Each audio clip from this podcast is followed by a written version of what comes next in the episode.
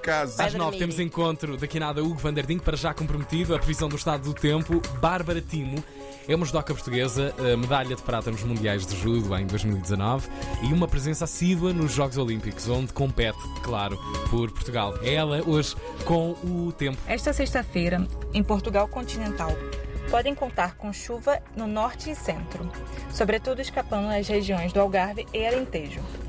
Nos Açores, aguaceiros fracos e céu muito nublado em todo o arquipélago. Na Madeira, o dia espera-se com muitas nuvens, cinzento e com chuva forte.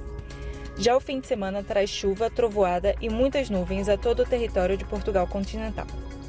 Nos Açores, a possibilidade de aguaceiros fracos e podem contar com boas abertas.